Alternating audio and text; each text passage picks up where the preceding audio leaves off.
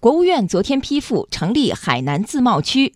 中国海南自由贸易试验区总体方案也在同一天发布。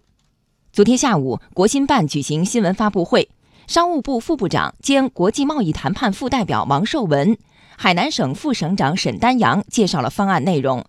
详细情况，来听央广经济之声记者童亚涛报道。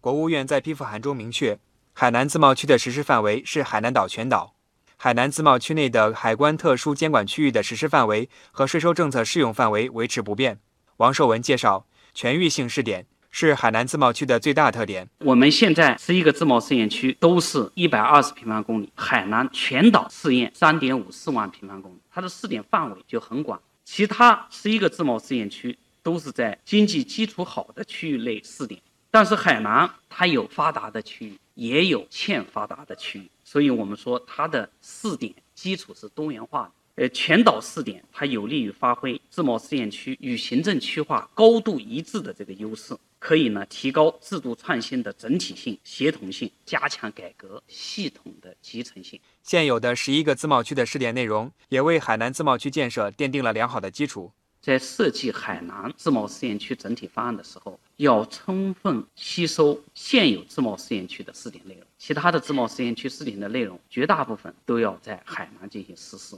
占到整体方案内容的百分之六十。另外百分之四十，那就是海南自身的特点，包括提出来在医疗卫生、文化旅游、生态特色方面的一些海南定位发展的一些特点。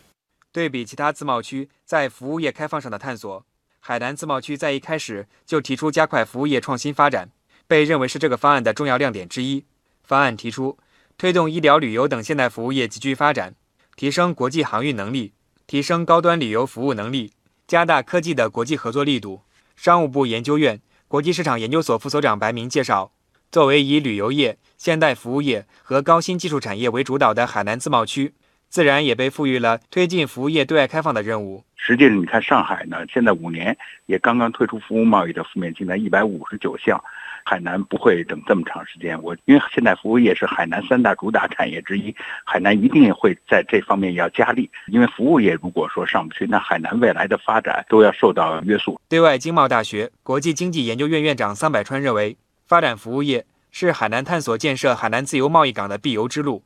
方案中明确提出。到二零二零年，努力建成高标准、高质量自贸试验区，为逐步探索、稳步推进海南自由贸易港建设，分步骤、分阶段建立自由贸易港政策体系，打好坚实基础。自由贸易港呢，又要以国际服务贸易为主要的产业和发展方向，就必须有服务业的迅猛的发展，推进国际化的同时，那么国际服务贸易也就会更快的发展，为建立自由贸易港奠定良好的基础。方案明确。紧紧围绕建设全面深化改革开放试验区、国家生态文明试验区、国际旅游消费中心和国家重大战略服务保障区，把海南打造成为我国面向太平洋和印度洋的重要对外开放门户。海南省副省长沈丹阳介绍，半年来，海南省认真做好海南自贸区的相关准备工作，未来将加强统筹协调，抓好落实。省里确定了基础保障类。产业类、生态文明建设类三个方面，十二个先导性项目，并推动这些项目尽早启动、尽早见效。我们出台了“百万人才进海南”行动计划，制定了相关细则，大力吸引各类人才来海南发展兴业。我们还组建完成了省委改革办和自贸办，加强对自贸试验区建设的统筹协调。